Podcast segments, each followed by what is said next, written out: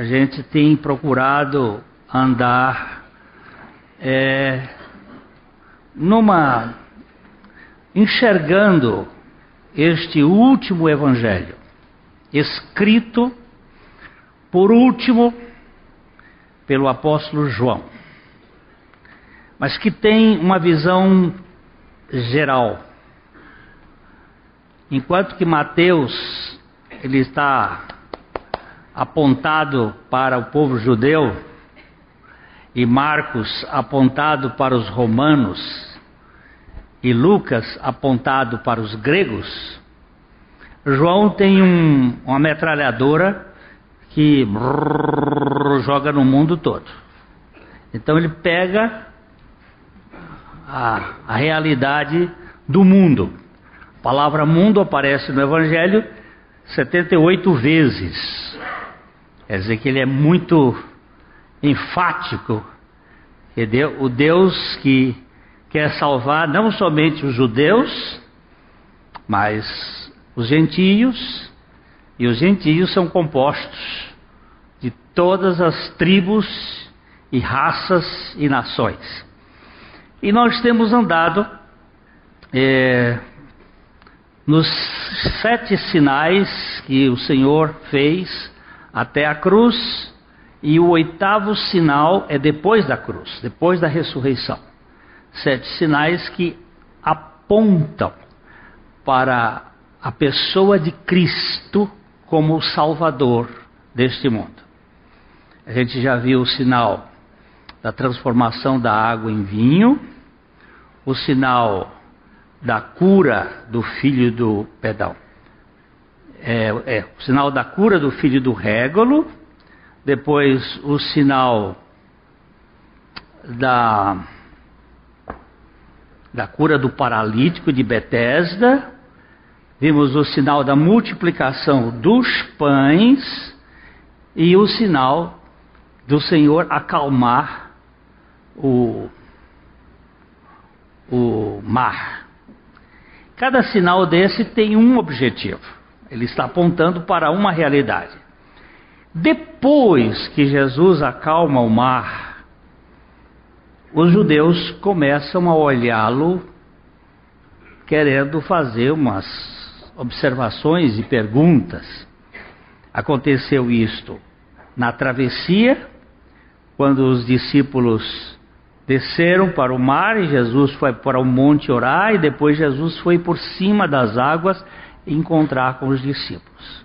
Dali começa uma guerra da religião versus evangelho os religiosos começam a criar um certo tumulto. E Jesus começa então a falar do projeto de Deus para a redenção do mundo. E nós estamos aqui, Marcos, depois você começa a ler aí, não tem problema a gente voltar a ler do verso 22 até o verso 40.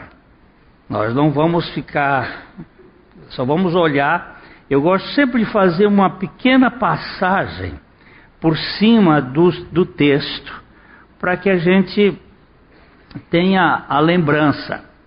Eu tenho no meu carro um CD que o Júlio preparou sobre os textos bíblicos, e eu ando nessa cidade e nas viagens ouvindo os textos bíblicos. Muitas vezes eu repito para ouvir outra vez, parece cada coisa nova. Você está ouvindo a Bíblia e aí desperta aquilo eu nunca tinha visto.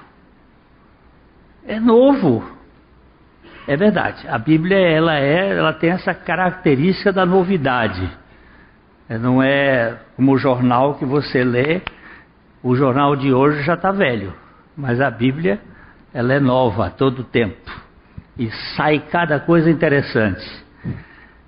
Então a gente lê não é perda de tempo, é pelo contrário, é tem horas que dá vontade de gritar. Eu nunca tinha visto isso, eu nunca tinha enxergado isso. É coisa tão nova, tão.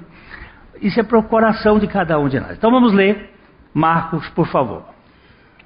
No dia seguinte, a multidão que ficara do outro lado do mar notou que ali não havia senão um pequeno barco e que Jesus não embarcara nele com seus discípulos, tendo estes partido sós. Entretanto, outros barquinhos chegaram de Tiberíades, perto do lugar onde comeram o pão, tendo o Senhor dado graças. Quando, pois, viu a multidão que Jesus não estava ali, nem os seus discípulos, tomaram os barcos e partiram para Cafarnaum à sua procura. Um tiquinho aí, para só um tiquinho. Lembra-se que é, uma das questões, eles agora queriam é, ter um contato mais próximo de Jesus depois que eles tiveram seus estômagos satisfeitos. Você sabe que a governabilidade do mundo, segundo Juvenal, um pensador uh, latino, é panis et circes. O mundo pode ser governado com pão e circo e, e, e show. Com isso você adverte, como diz um caboclo lá, lá na minha terra, ele diz assim: é, é só fazer uma festa que adverte a alma. Diverte, ele chama adverte. Pois é, aqui, aqui eles estavam querendo espetáculos e shows, né? Aí quando eles viram que Jesus não estava lá, eles foram para Cafarnaum, que era a cidade que ficava dali mais ou menos uns, uns 11 quilômetros em linha reta pelo mar, e eles foram pegar os barquinhos e foram atrás de Jesus. Vamos lá. E tendo-o encontrado no outro lado do mar, lhe perguntaram: Mestre, quando chegaste aqui? É, é, domingo passado nós vimos que essa expressão é assim: Mestre, como foi que o senhor chegou aqui? O senhor não veio de barco, ficou um barquinho lá atrás. O senhor não entrou, como foi que o senhor veio? Era uma, uma indagação deles. É, que história é essa? Os seus discípulos vieram de barco, mas o senhor, como foi que chegou aqui? é, curiosidades, né? Vamos lá. Respondeu-lhes Jesus: Em verdade, em verdade vos digo, vós me procurais não porque vistes sinais, mas porque comestes dos pães e vos fartastes. Trabalhai, não pela comida que perece, mas pela que subsiste para a vida eterna, a qual o Filho do Homem vos dará, porque Deus, o Pai, o confirmou com o seu selo. Baixa, baixa só um pouquinho aqui, eh, dá um apertãozinho nesse vistes. Ó, vocês me não, vocês me procuraram não porque vocês é, tiveram uma visão real dos sinais. Esse verbo eido, mas porque vocês satisfizeram o estômago de vocês. Vocês comeram o pão e ficaram satisfeitos. Vocês não tiveram a realidade. Nós vamos passar por, por esses vistes porque eles são interessantes. Vamos continuar. Dirigiram-se, pois, a ele perguntando: Que faremos para realizar as obras de Deus? Respondeu-lhes Jesus: A obra de Deus é esta: que creiais naquele que por ele foi enviado. Então lhe disseram eles: que sinal fazes para que o vejamos e creiamos em ti? Vamos, vamos apertar no, no vejamos aqui. Ó, qual é o sinal que o senhor quer que a gente perceba? Que sinal é esse que o senhor quer que a gente enxergue e para que a gente creia? Vamos continuar. Quais são os teus feitos? Nossos pais comeram o maná no deserto, como está escrito deu-lhes a comer pão do céu. Replicou-lhes Jesus: Em verdade, em verdade vos digo, não foi Moisés quem vos deu o pão do céu. O verdadeiro pão do céu é meu Pai quem vos dá. Porque o pão de Deus é o que desce do céu e dá vida ao mundo. Então lhe disseram: Senhor, dá-nos sempre desse pão. Declarou-lhes, pois, Jesus: Eu sou o pão da vida. O que vem a mim jamais terá fome, e o que crê em mim jamais terá sede. Porém, eu já vos disse que, embora me tenhais visto, não credes. O verbo agora é outro. O verbo rural. Vocês me enxergaram, mas vocês não me viram.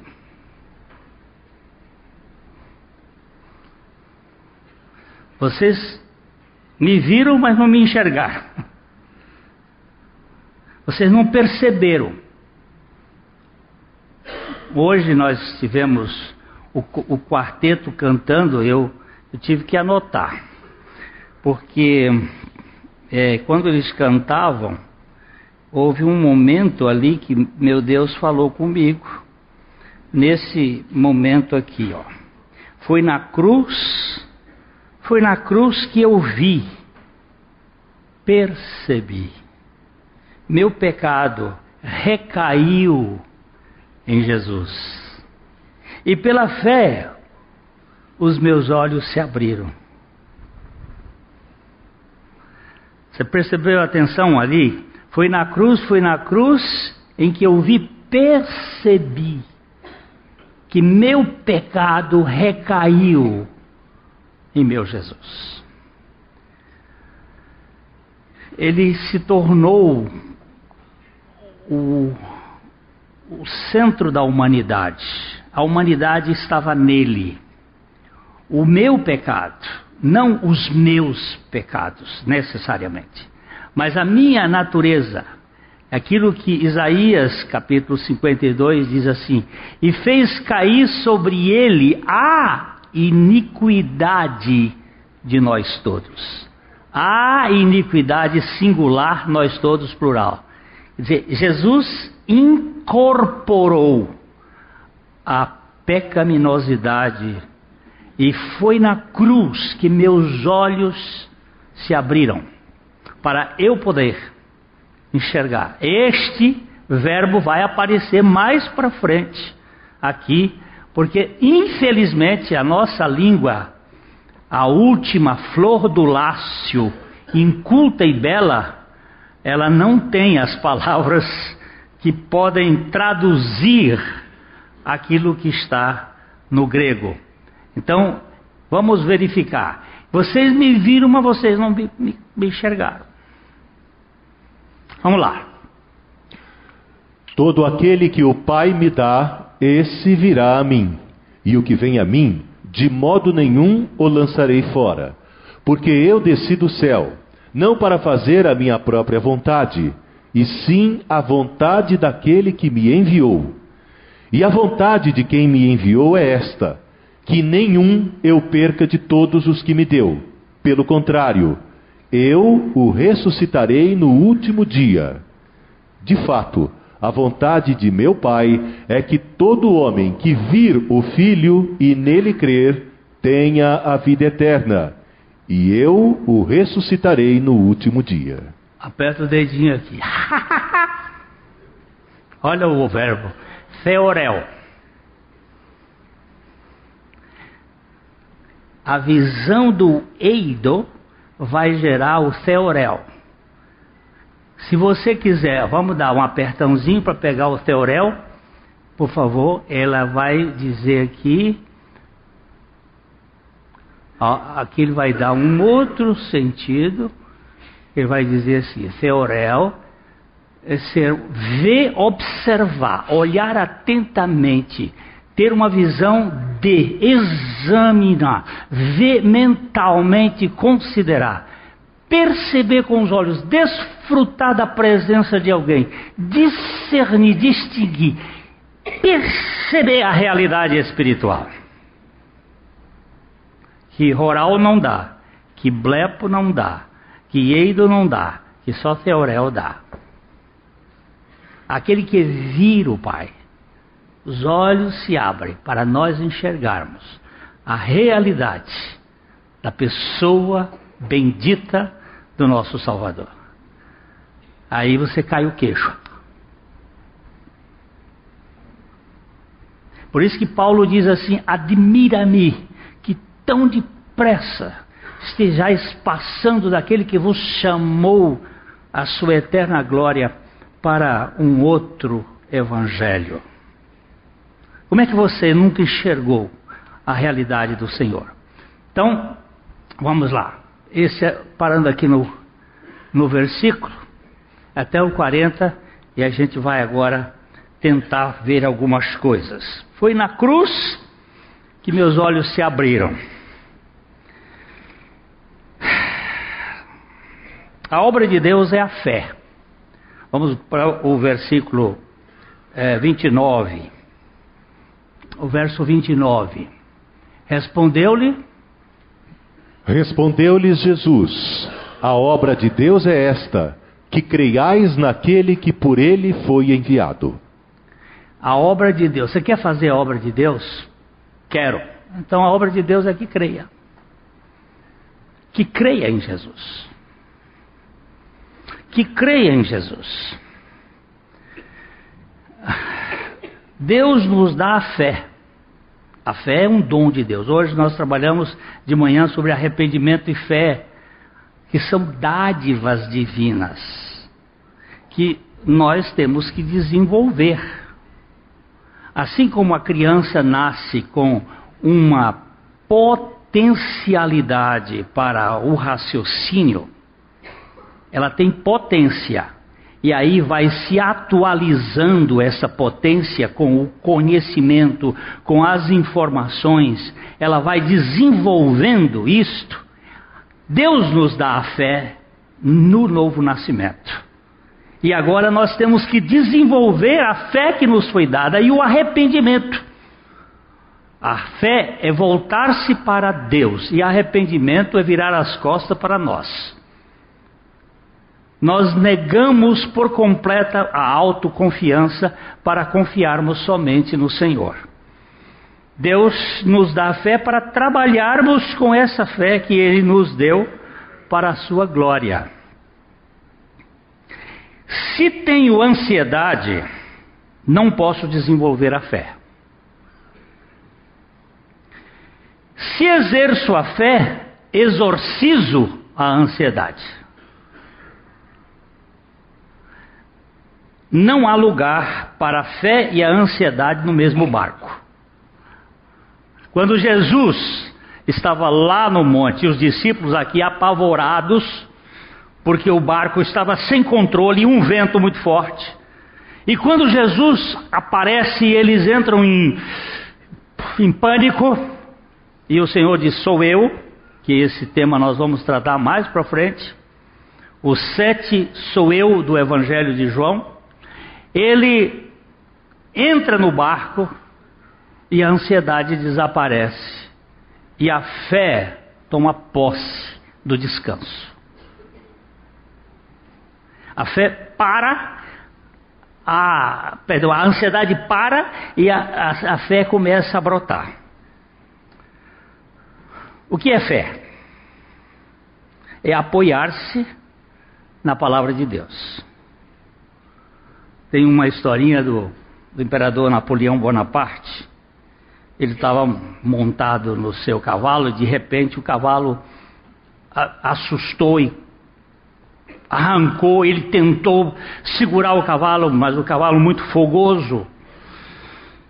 E um soldado que estava passando ali pulou no, na rédea do cavalo, segurou firme, o cavalo sacudiu e ele segurou o cavalo.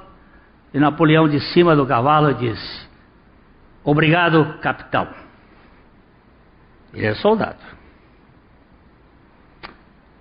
Com uma rápida resposta, o soldado respondeu à continência e perguntou com simplicidade: De que batalhão? Olha que coisa. Obrigado, capitão. De que batalhão? Impressionado com a fé do soldado, o imperador tornou-lhe a prestar continência, dizendo: da minha guarda pessoal. O soldado respondeu à continência virou seu cavalo e foi até a formação da guarda imperial e disse-lhe com uma continência: Sou agora o capitão dessa guarda.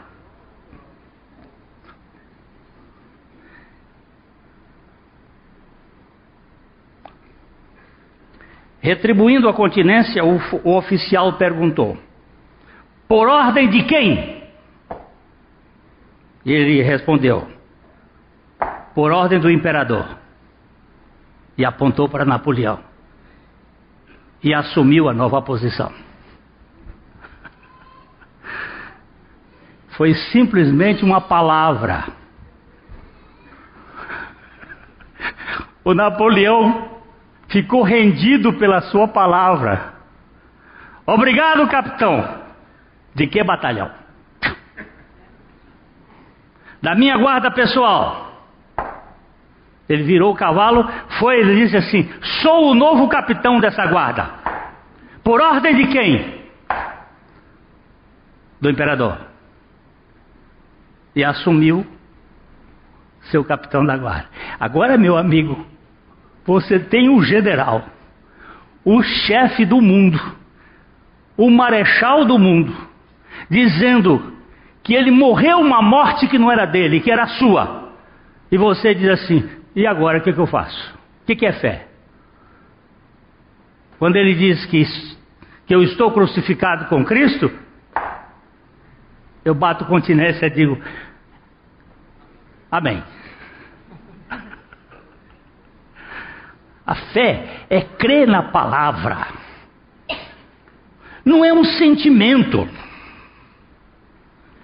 Não é um entendimento. Não é alguma coisa que você vai fazer. É aquilo que você se apoia. Porque Deus amou o mundo que deu para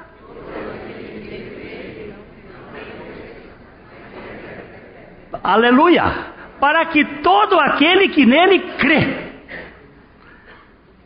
não é para que todo aquele que entender, não é para que todo aquele que sentir, não é para todo aquele que puder interpretar, é para que todo aquele que nele crê não pereça.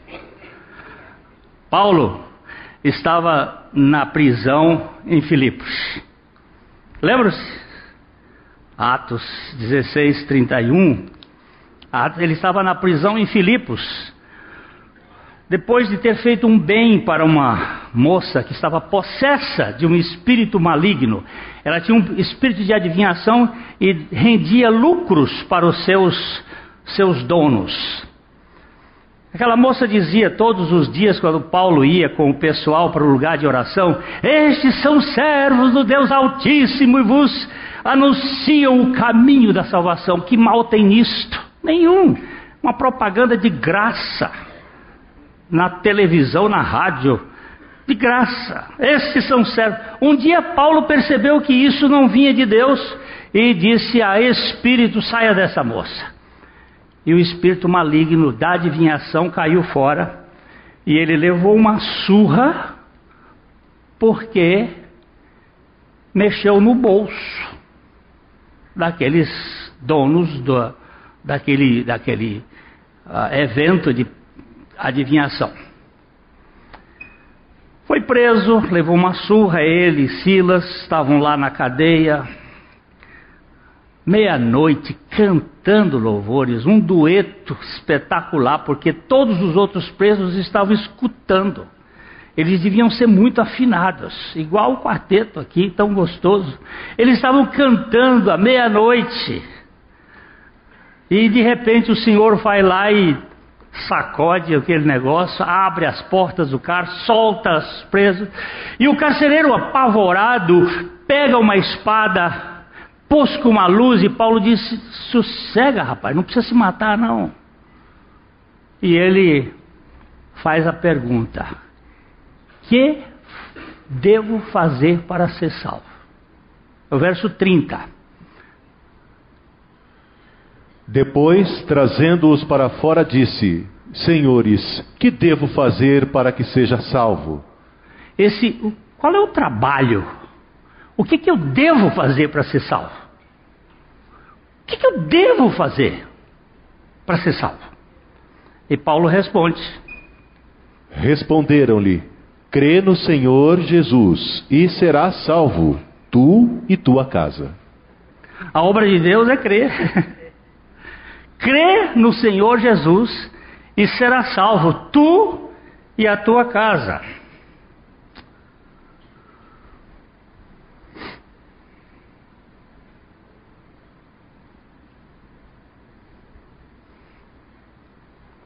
O, o pastor John McNeil, pastor das Ilhas Britânicas, ele relata que certa vez ele pastoreou uma igreja que tinha pesadas dívidas.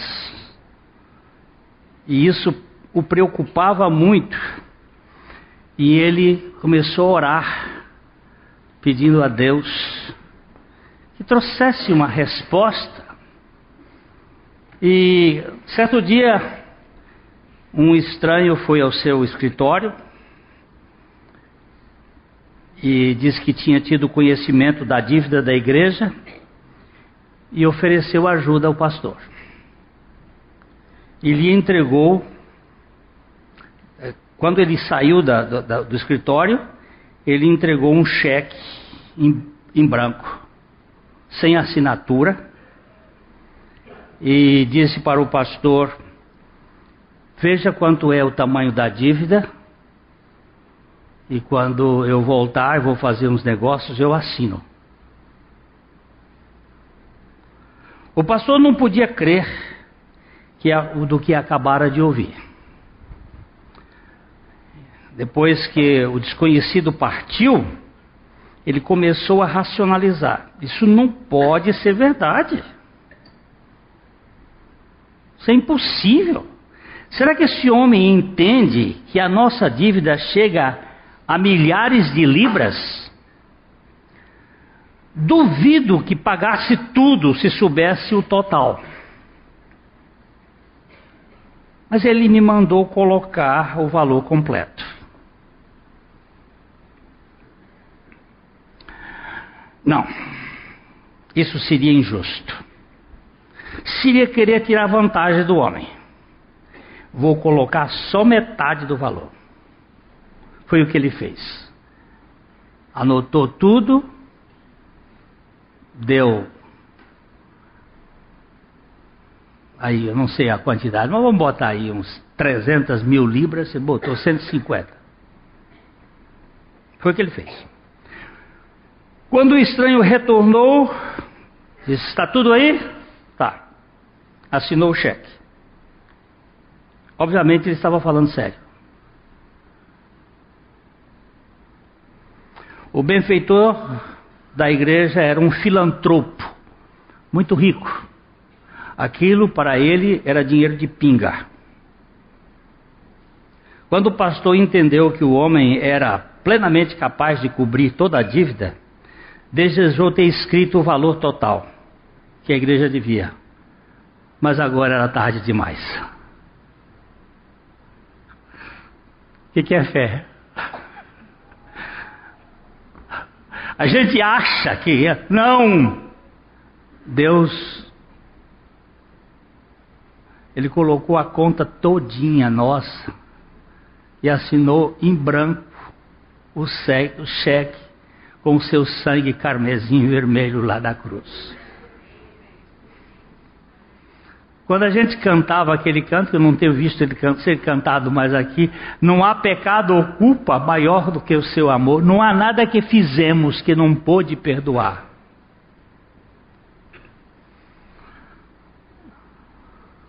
Não tem.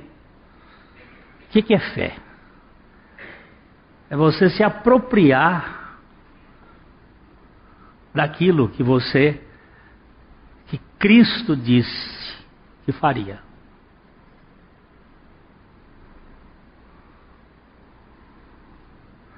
A menininha de seis anos estava escutando o pai e a mãe conversar sobre o irmãozinho dela, que estava doente uma doença muito séria. E eles disseram: Nós temos que vender o nosso apartamento para custear a despesa do Júnior. E só um milagre. Porque não temos dinheiro para custear. A menininha pensou um pouco, foi lá na sua caixinha de, de moedas onde ela guardava, pegou todas as moedas que ela tinha, correu até a farmácia e disse para o moço da farmácia: Me vende um milagre. O moço disse: Como assim, minha filha? Me vende um milagre, quanto custa um milagre? Ela disse: Nós não temos milagre aqui. Ali estava do lado um, um homem, e ele disse: Filha, como é seu nome? Aninha. Aninha, por que, que você quer comprar um milagre? Ele disse: Porque meu irmãozinho está doente e meu pai disse que tinha que vender o apartamento para poder comprar, para poder pagar a, o tratamento. E ele disse que só um milagre. E eu vim pensando que aqui na farmácia eu podia comprar um milagre. E quanto você tem? Ela mexeu assim e disse: Tenho 95 cents de dólar. Ele disse: Pode deixar. Vamos fazer o um negócio. Ele era um médico pediatra especializado naquela enfermidade que fez a cirurgia e a criança ficou boa. No dia do pagamento, ele disse, o pai disse: "E aí, doutor, quanto eu devo lhe pagar?"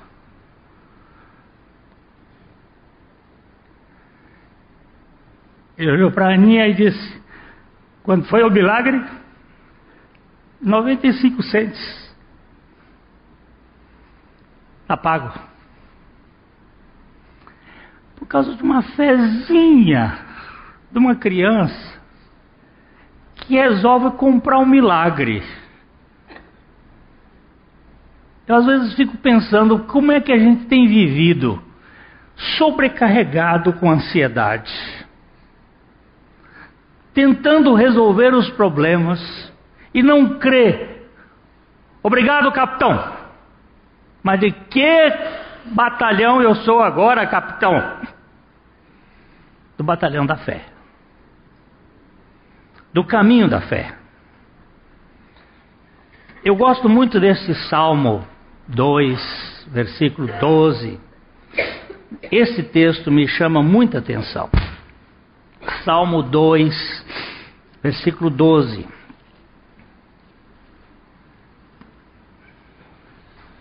Beijai o filho para que se não irrite e não pereçais no caminho, porque dentro em pouco se lhe inflamará a ira. Bem-aventurados todos os que nele se refugiam. Essa palavra final. Bem-aventurado todos os que nele se refugiam. Isto aqui, este salmo é uma zombaria de Deus contra a, a ordem mundial que fez uma conspiração contra o ungido do Senhor. E lá do céu, Deus ri-se destes conspiradores das nações que querem fazer Deus ser ridicularizado. E ele termina dizendo assim: beijai o filho para que se não irrite. A palavra aqui, no sentido do termo, é adorar, proskneu. Você sabe o que é proskneu? Me dá a sua mão aqui.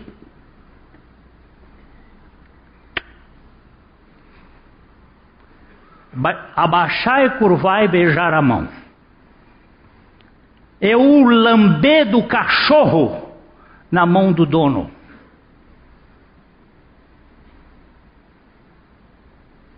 Reconheça o filho como o detentor de todo o poder nesse universo.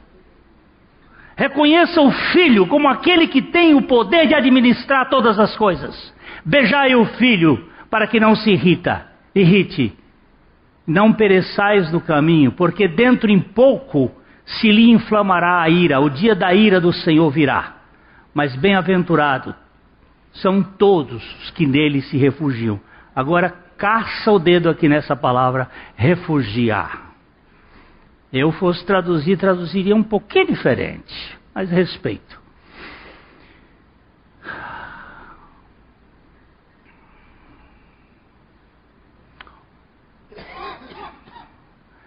Shakak, o, é buscar refúgio, buscar colocar a confiança em Deus. Confiar e esperar em Deus. buscar a confiança nele, tirar a autoconfiança e confiar no Senhor. Isso é refúgio, isso é proteção, isso é segurança. Onde você está confiando? No dinheiro? No conhecimento? No poder? Nos amigos? Bem-aventurados são aqueles que confiam no Senhor, que se refugiam no Senhor.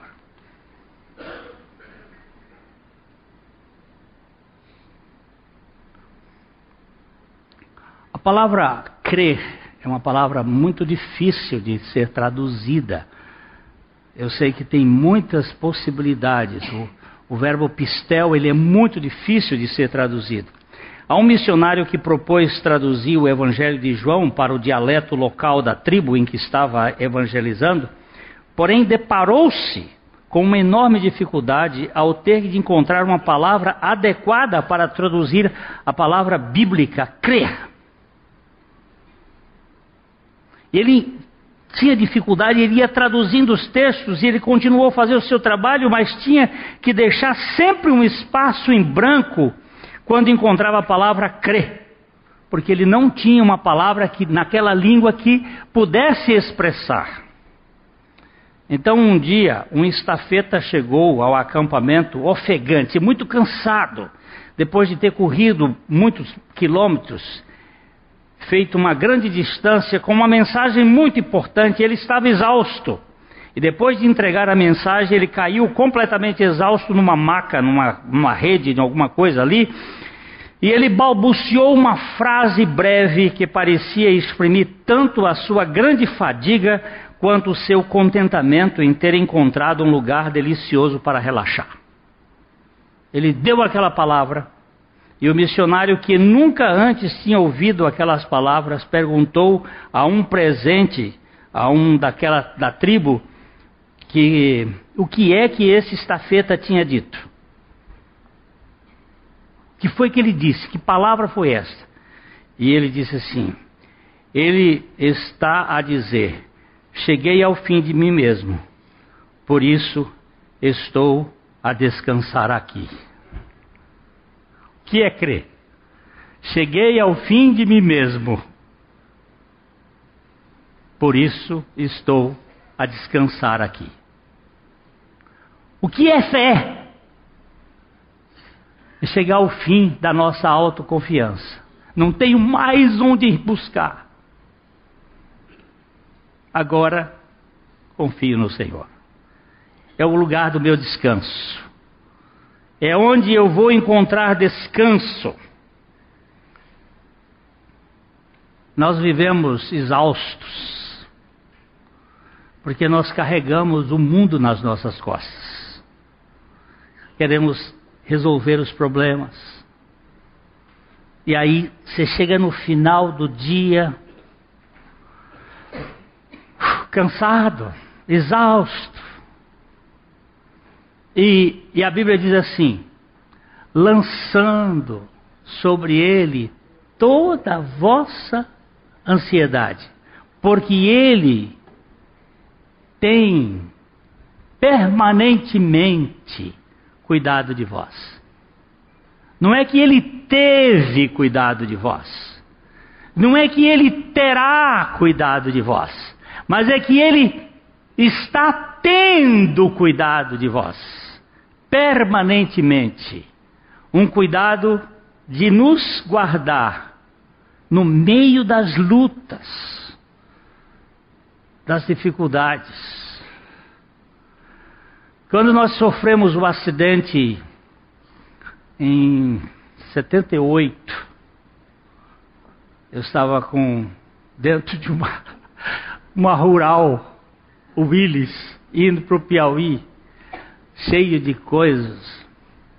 E dentro dessa rural tinha um sobrinho, que hoje é desembargador, a esposa dele, o, o, o, o irmão dela, que hoje está na glória, a minha esposa, o meu filho, a minha filhinha, minha esposa grávida, duas meninas que trabalhavam conosco e eu.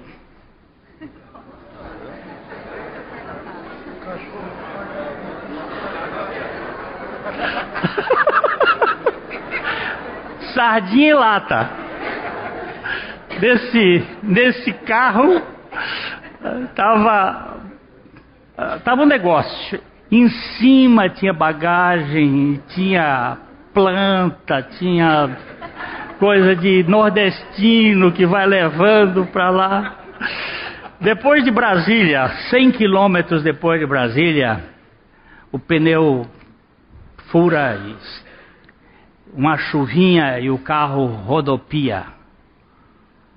Por causa, ele estava desequilibrado rodopiou, virou, bateu na viseira e tombou três vezes. E o Léo era pequenininho, ele tinha um, um ano e pouco. Uh, do lado, a minha menina de colo e grávida, porque lá em casa era São Bento. Era um fora, outro dentro e outro no pensamento.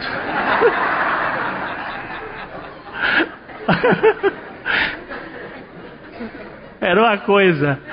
E, e, de repente, quando ele virou a última vez, a porta abriu e ninguém tinha cinto naquele tempo. O cinto é o que você sentia. E o Léo, ele passa por mim assim, eu agarro com ele e nós somos cuspidos fora. E o carro fez isso assim. Ela virou a última vez e veio assim. Eu disse: Meu Deus! E ela voltou. É, houve um que ficou ferido assim. A minha esposa teve uma batida aqui nas costas, que ela até hoje sofre com aquilo, mas nada sério. Eu contei para um amigo meu essa história, eu disse como Deus nos preservou naquele acidente. E ele disse assim: E onde estava Deus que não permitiu que o seu pneu estourasse? Eu disse: Ô oh, incrédulo do inferno. É no meio da tribulação, é no meio da tentação, é no meio das lutas que a presença de Deus se manifesta. Não, não é só quando Ele tira os problemas, quando Ele nos livra dos problemas. É quando nós enfrentamos os problemas. Muitas vezes nós somos livres deles, sim. Mas eu prefiro entender que é na luta, é na fornalha sete vezes aquecida com Sadraque, Mesaque e Abdenego ali dentro, que o Senhor disse assim: Eu fico com vocês aqui. É o Senhor com o Jonas na barriga do peixe. É o Senhor com Saulo na cadeia. É o Senhor no meio da tribulação. Não pense em sair da tribulação. Ponha os seus olhos, porque a obra de Deus é esta: que creais naquele que por ele foi enviado. Não é o que eu sinto, não é o que eu entendo, é o que eu creio. O que, que é a fé? A palavra, vou, vou repetir aqui: Cheguei ao fim de mim mesmo. Por isso estou a descansar aqui. Senhor, nos teus braços eu descanso. É... Vou terminar aqui lendo Romanos 4, 4 a 6, 4 e 5. Romanos 4, 4 e 5.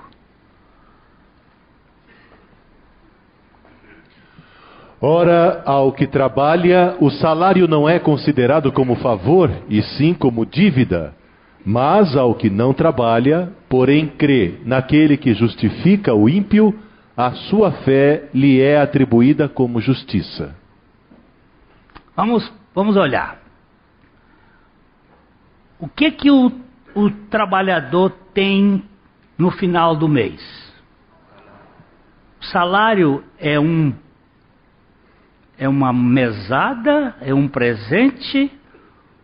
Ou é uma obrigação? É uma dívida? Hum? Uma dívida. Digno é o trabalhador do seu salário.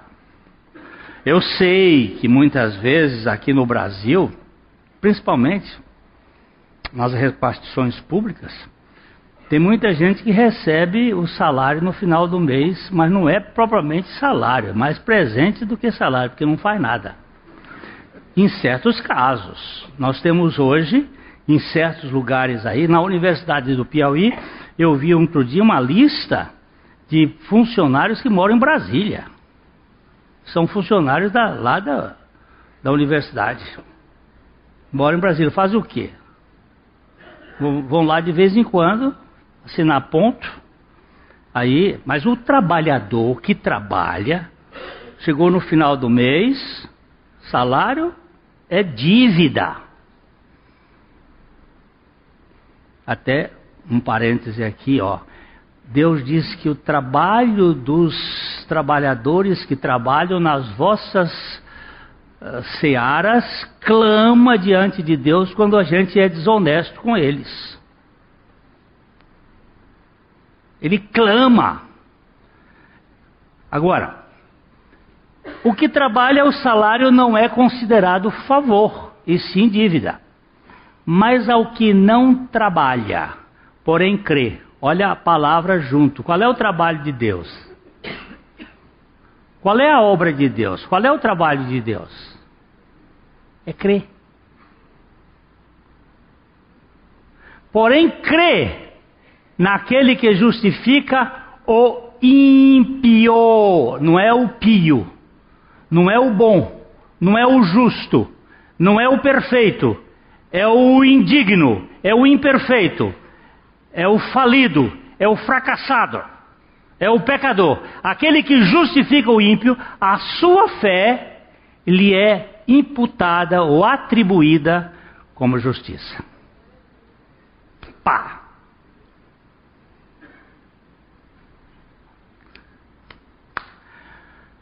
Hoje de manhã nós estávamos aqui falando porque no grupo dos 50 que tivemos reunião ontem lá na, na, na chácara da colina, uma das coisas que foi levantada ali, é, um, um assunto, foi que tem uma irmã na nossa igreja que faz sempre no, nos cursos de criar filhos à maneira de Deus, ela no último, na última semana, são 16 semanas, né?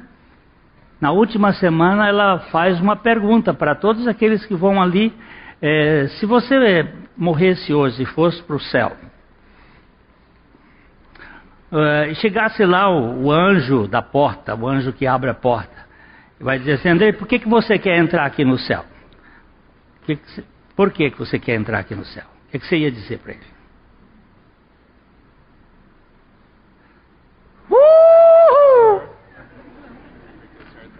Porque o Senhor. Olha, ele já botou aqui, porque o Senhor. Aí diz que tem umas respostas assim, porque eu sou bom pai, porque eu sou um bom homem, porque eu sou uma boa mulher, porque eu não faço isso, porque eu nunca matei, porque eu nunca roubei, porque eu nunca isso, porque eu nunca fiz aquilo, porque eu nunca fiz aquilo outro, porque eu, porque eu, porque eu, porque, porque, porque, porque eu, porque eu, porque eu, porque eu. E o, e o sacrifício de Jesus, o que, que vale aí? Eu, eu vou entrar no céu porque eu fui um, um, crente lá da igreja batista e assisti aqueles cultos chatos daquele cara. Eu ia lá, pagava meu, minha penitência, fazia, olha, sabe de uma coisa? Eu fui e eu. Meu amigo, tira isso da sua cabeça. Não é o que você fez, é o que Jesus fez. Não é o que você apresenta, foi aquilo que Cristo fez. Crer na obra de Cristo.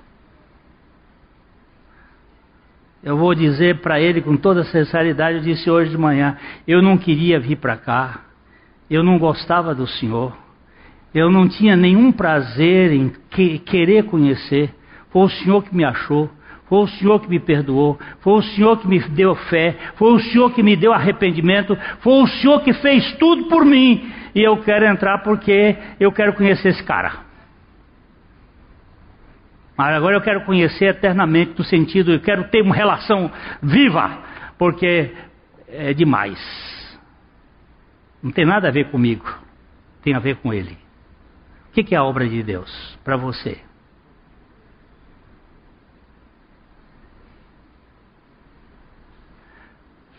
Deixa eu ver se tem mais uma coisinha aqui antes de ir embora.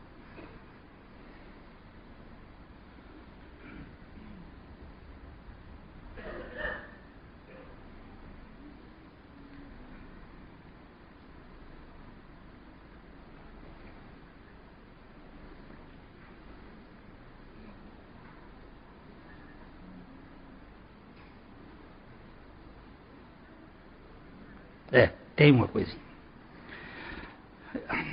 Pouco tempo depois de ter sido inaugurado o Hospital de Dallas em 1926, 24, 1924, o hospital, o, o seminário de Dallas, no, ah, lá no Texas, ele quase fechou as portas. Estava à beira da falência. Um dia, os credores reuniram-se para encerrar a negociação ao meio-dia. O, seminário estava devendo muito. E naquela manhã, os fundadores da escola reuniram-se no gabinete do reitor para orar. E Henry Ironside, foi um homem muito simples, um pregador, ele encontrava-se na reunião e quando chegou sua vez de orar, ele disse em sua maneira simples e humilde: Senhor, sabemos que o gado desta reunião te, dessa região te pertence. Texas é um grande produtor de gado. Então ele disse: Sabemos que o gado dessa região te pertence. Por favor, Jesus, vende algumas cabeças e envia-nos o dinheiro para pagar essa dívida. Naquele mesmo instante, um vaqueiro texano alto, trajando botas e camisas de malha, aquelas camisas de. Mas eu estava vestido uma, uma, outro dia dessas assim, o meu neto disse assim: camisa de piquenique, vovô? É. é Onde é que está? Alto, de botas e camisa de malha, entrou no escritório e disse à secretária: Bom dia. Eu acabo de vender uma boiada aqui em Fort Worth. Pretendia usar esse dinheiro para fechar alguns negócios, mas não está dando certo. Eu estou percebendo que Deus deseja que esse dinheiro seja usado no seminário. Não sei se vocês estão precisando, mas aqui está o cheque. A secretária pegou o cheque e, sabendo do que estava acontecendo, correu de, decisivamente à sala do gabinete do, do presidente, bateu a porta e o Dr. Larry Sperry Schaefer, fundador e presidente da escola, abriu e ela disse: Olha, aqui chegou esse cheque. Ao olhar para a quantia, ele ficou muito emocionado e viu que era exatamente o valor da dívida. Então percebeu o que o nome do cheque era de um fazendeiro da região muito rico. E virando-se para Ironside, disse: Harry, Deus vendeu o gado.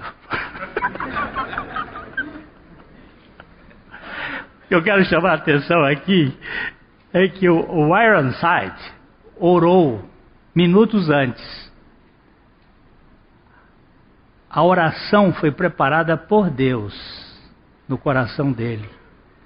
E ele já tinha vendido o gado anteriormente. Nós achamos que é a nossa oração que vai mudar Deus. Não, é Deus que vai mudar a nossa oração e vai fazer com que nós dependamos do Senhor. É tão precioso esse negócio da fé, que é um terreno que não tem, não tem, não tem que ordenar Deus. Tem uma turma hoje aqui que fica assim, ordena, decreta, faz uma série de coisas, fazem umas, umas reuniões por aí, vão para os jejuns de, de, de sete dias, de 15 dias, de 21 dias, jejum de Daniel, de não sei mais quem. É um tempo de, de, de olha gente. E Jesus disse: Olha, o negócio é mais simples do que vocês pensam, mas é tão difícil que é aquele negócio. Cheguei ao fim de mim mesmo, mas agora achei o lugar do meu descanso. É aqui, no Senhor. A obra de Deus é essa, meus irmãos. Que o Senhor nos mantenha nessa serenidade. Senhor, está aqui. Tá aqui. Eu tenho uma, uma, série de outras historinhas aqui que ajudariam, mas não precisa mais. Só para você saber que Ele é o Deus dos detalhes. No dinheiro, na saúde, nos problemas familiares. Ah, tem um aqui. Eu lembrei dessa. A, a, a senhora aqui de Brasília, bem aqui, pertinho. Ela. Lembrar o nome dela agora está meio difícil. Mas o filho dela. Eu tenho que pegar um detalhe. Espera aí, espera só um tiquinho. Vocês não estão com muita pressa, não, que o Fantástico não tem coisa tão boa quanto o, o Evangelho. Não tem tanta coisa boa como o Evangelho, não. É...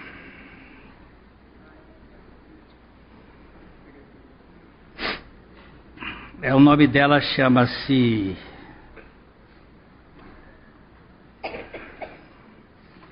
Renê Maria de Oliveira. Ela diz assim: certo dia, um dos nossos filhos desapareceu. Apenas o seu carro foi achado. Mas mesmo em meio a essa grande dor, eu pude louvar e glorificar ao Senhor, o Deus que tem todo o poder. Precisei ficar confiante para enfrentar sozinha essa situação, uma vez que meu esposo estava muito doente e eu não queria deprimir os meus outros filhos. Todavia, um dia eu não aguentei mais e eu chorei tanto que quase desmaiei. Buscando forças em Deus, eu abri a Bíblia ao acaso e bati os olhos em Jeremias 31, 16 e 17. Assim diz o Senhor: Reprime a tua voz de choro e das lágrimas dos teus olhos, porque há galardão para o teu trabalho, diz o Senhor. E eles voltarão da terra do inimigo, e há esperança para o teu futuro, diz o Senhor, pois teus filhos voltarão para os seus termos. Isso Deus falando com Israel. E ela disse: Eu tomei esta palavra para mim. Pela fé, apropriei-me desse texto bíblico como sendo uma promessa de Deus para mim e para o milagre na minha vida. Dias depois, quando levei meu esposo a Brasília para fazer alguns exames, encontrei meu filho, convertido e batizado. O Senhor o havia arrancado das mãos do inimigo para testemunhar que Ele é o Deus vivo que faz milagres, inclusive nos dá a fé. Esse Deus continua salvando menino, curando gente, mexendo em economia e fazendo. A obra de Deus é que criais.